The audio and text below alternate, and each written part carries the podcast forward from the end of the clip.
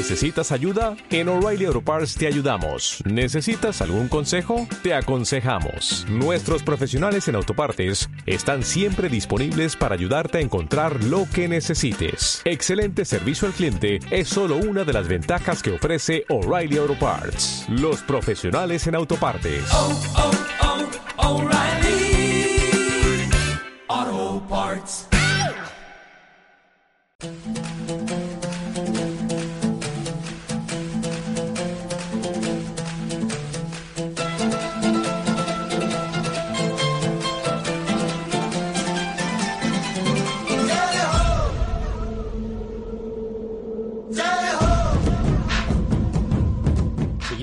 Seguimos de viaje en Piedra de Toque y ahora queremos seguir caminando por las montañas. Y en concreto por las montañas desconocidas a las que siempre nos guía cada semana. Kiko Betelu, anunciábamos que íbamos a tener a Lechicón, pero ¿qué está haciendo? Pues caminar por las montañas más cercanas. Viene el de Langa Parva y ahora mismo está en torno a la cima del Mugarra. Ya hace bien, porque no hay mejor manera de descansar del monte que con más monte. Y nosotros, pues al que siempre tenemos aquí como guía fiel es Kiko Betelu, el que nunca nos falla. ¿Qué hizo Kiko?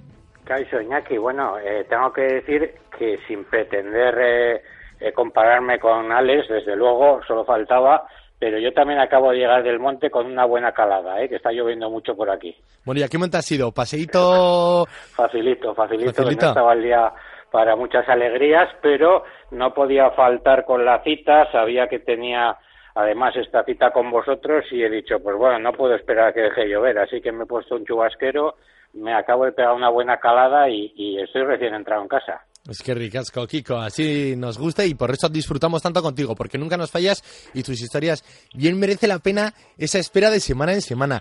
Yo creo que nos quieres eh, traer una historia, una montaña de papel. Bueno, pues eh, sí, efectivamente, ya sabes que este año habíamos dejado, creo que la primera y la segunda temporada hablamos de libros de montaña, lo habíamos dejado un poquito para, para refrescar un poco el programa, hablábamos de anécdotas de montañas desconocidas, pero bueno, este, esta semana, pues, eh, más de una manera relativamente, bueno, eh, original o casual, como le quieras llamar, allá en manos un libro, eh, lo he leído, no todo, porque no es un libro para leérselo de corrida, sino es un libro para leerlo a ratitos, y, y lo quería traer aquí, sí, es un libro que se titula Montañas de mi interior, escrito por José María Azpiazu, eh, montañero vasco, pero que tengo que aclarar antes de que nos metamos en materia de que no le conozco, es decir, no nos conocemos personalmente y por tanto no estoy haciendo publicidad del libro de un amiguete. Muy bien, Kiko. Muy buen matiz, que aunque fuesen amigos, es cierto que tenemos buenos amigos montañeros, buenos amigos escritores, pero qué de paso que lo traes por la propia calidad literaria y por la propuesta que hace con su nuevo libro. Sí, por lo que me ha gustado. Fíjate, eh, lo voy a contextualizar un poquito ya que ya que tenemos más tiempo que otras veces. Eh, yo eh, en el mundillo de la montaña la verdad es que disfruto prácticamente de todo y además entiendo que los tiempos cambian y que y que de alguna manera pues las nuevas generaciones cada vez eh, se ven más enganchadas a los tiempos, a los récords, a los desniveles positivos o negativos y ya no te digo a toda esa jerga que a mí tengo que reconocerte ahora que no nos oyen que me llega a poner dolor de cabeza del 8B más, el 9C menos, más, menos, eh, Sí, sí. que acabo me- volviéndome loco, ¿no? Eh, te vuelvo a repetir que lo entiendo, ¿eh? entiendo que hay, tengo muchos amigos que les gusta mucho eso y tengo, vamos, compañeros de trabajo que como alguna vez les he dicho, eh, son capaces de estarse cuatro horas colgados del meñique a, un palmo de la colchoneta en el rocódromo y sin embargo pues no saben quién es Lionel Terray ni les preocupa lo más mínimo ver en su vida el santuario del Nanda Devi. Yo no lo entiendo, pero lo respeto, aunque ya te digo también que me pone dolor de cabeza. Mira, Kiko, el Nanda Devi. ¿Sabes que es uno de los podcasts de las eh, secciones de la montaña desconocida y de general de estos seis años que llevamos aquí con Piedra Toque, la entrevista más descargada en Evox, con más de 7.000 escuchas? Pues O sea que tenemos esos perfiles de gente que son auténticos machacas y luego tenemos otros que alimentan más su afición por las montañas, ¿no? A través de la literatura y en este caso de cualquier propuesta diferente con cimas como el Nanda Devi. Pero sigue, sigue. Pues sí, sí, pues, pues pero contextualizando eso y diciendo que aunque que aunque yo entiendo que los tiempos en parte van por ahí, a mí me pone dolor de cabeza, yo precisamente cuando ese dolor de cabeza de leer los, los 8 Cs, los 8 Ds y todas esas cosas que ni siquiera llego a entender, pues de vez en cuando tengo que recurrir a los, a los libros en los que en los que de alguna manera se refleja esa otra manera de entender la montaña que desde luego es la que más la que más me gusta a mí no y bueno la sorpresa que me he llevado con este libro que, que lo he tenido en mis manos hace una semana escasa pues es eh, que va un poquito por ahí, ¿no?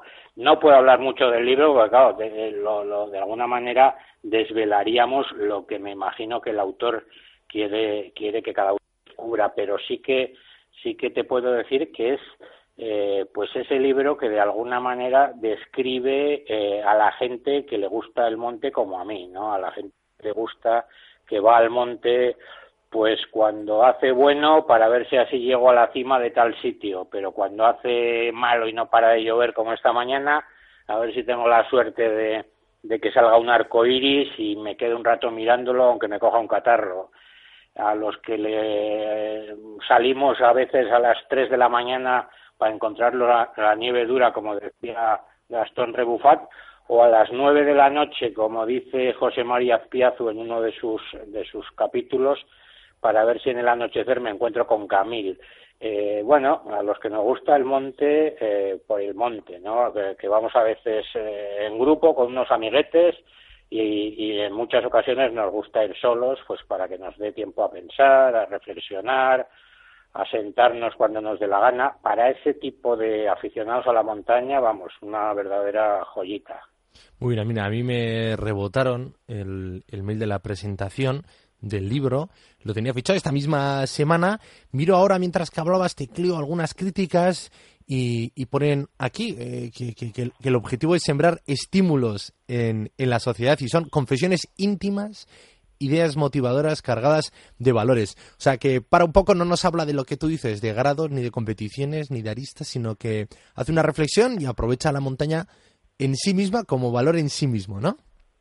Sí, el, como fuente de, placer y como y sobre todo como un estilo de vida, ¿no? Eh, yo, mm, de verdad, y te vuelvo a repetir que no querría que, que ningún oyente, además muchos amigos míos, o sea que tampoco vamos a tener aquí un conflicto me parecía, les pareciera que desprecio la competición en la montaña, ¿no? Pero en cierto modo, eh, a mí me parece que la montaña si algo tiene que la hace diferente de otras prácticas deportivas es que trasciende a la práctica deportiva, ¿no? Que no es solo un deporte más como el atletismo, como las maratones, donde sí que el tiempo es la clave, el récord, los centímetros, sino que realmente, pues yo creo que es una manera de, entender la vida, ¿no? De entender el, el relax del trabajo, ¿no? Yo, yo realmente me doy cuenta que muchísimas veces no voy al monte esperando llegar a ningún sitio, ni, ni a subir ninguna cima, sino que voy, pues eso, pues por salir del asfalto,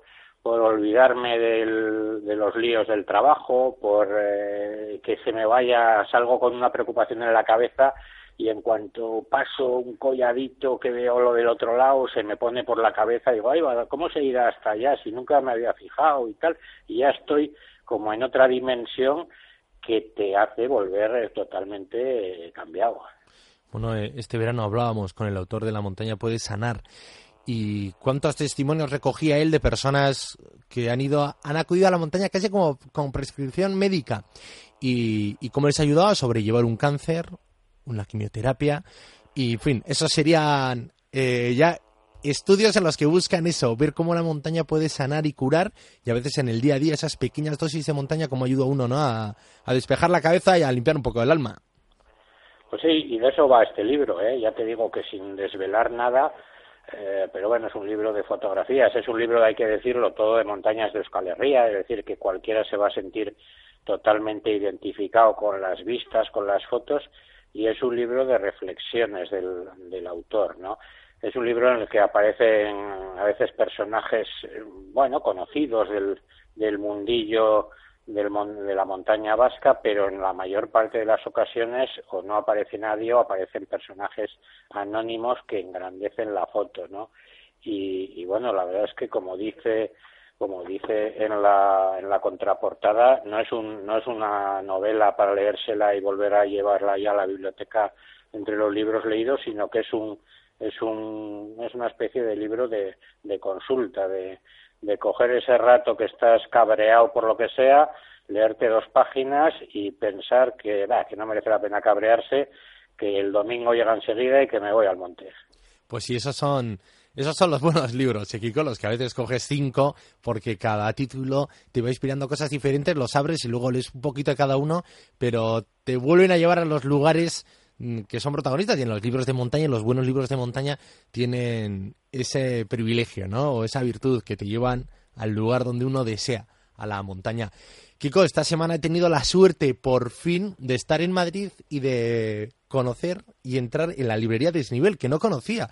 Tanto tiempo, ¿no? Haciendo entrevistas, tanto tiempo hablando de esta editorial, eh, ya casi amistad en las ondas con Rodrigo, eh, con Darío, perdón, Rodríguez, el, responsable de tanto la librería como de la editorial. Y sabes con quién me encontraba en cada estantería, con tu libro, Kiko, el de pues Juanito los 14 8000.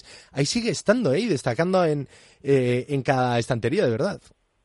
Sí, bueno, es, yo creo que fue fue un libro que a mí, sobre todo los recuerdos que me trae, que son que son en general muy buenos, no son del trabajo que siempre te lleva un, una cosa de estas, sino de los eh, ratos divertidos que me pasé hablando con Juanito para escribirlo y los recopilatorios no tan divertidos de fotografías y de y de archivos y de y de, y de datos por un libro que de alguna manera homenajeaba al, a Juanito en, su momento cuando consiguió esta pues bueno esta hazaña no de ser el primer vasco el primer alpinista estatal quinto del estado creo que fue en subir los 14 pero también hace mucha referencia a las primeras historias, las conquistas de y eso me supuso un trabajo de biblioteca que bueno, que me llevó trabajo, pero que fue muy fue muy divertido.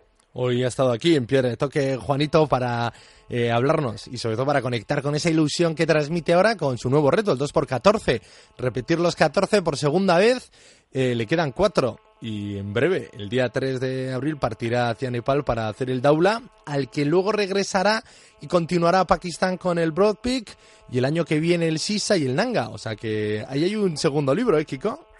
Lo que no sé es cómo le quedan ganas. Eh, le quedan cuatro ocho miles, pero vamos, no sé cómo le quedan ganas. Yo siempre he pensado, cuando he subido un monte eh, relativamente duro, relativamente alto, en el que te, eh, en fin, te pones un tanto a prueba, siempre cuando voy llegando abajo digo, ojo, esto no lo repetiría yo por nada del mundo. Pues ya ves, a Juanito no, esto no lo piensa y se va para arriba otra vez. La verdad es que en ese sentido a mí me parece admirable. Ya, en fin, ya tendremos ocasión de hablar, sí. Pues sí, yo creo que conecta y por eso lo decía un poco con el espíritu que hablabas de montañas de mi interior, porque hay algo en la montaña de estilo de vida a los domingueros, ¿no? A los que nos gusta pisar charcos y mirar al horizonte y ver eh, verde.